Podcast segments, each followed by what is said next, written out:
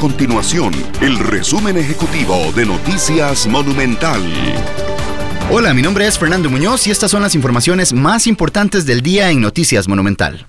Las autoridades del Ministerio de Salud reportaron 2.277 casos confirmados de COVID-19 en el país. Esta cifra representa un aumento de 64 casos en las últimas 24 horas.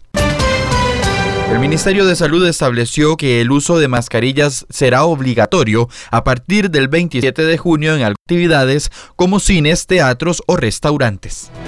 Estas y otras informaciones las puede encontrar en nuestro sitio web www.monumental.co.cr. Nuestro compromiso es mantener a Costa Rica informada. Esto fue el resumen ejecutivo de Noticias Monumental.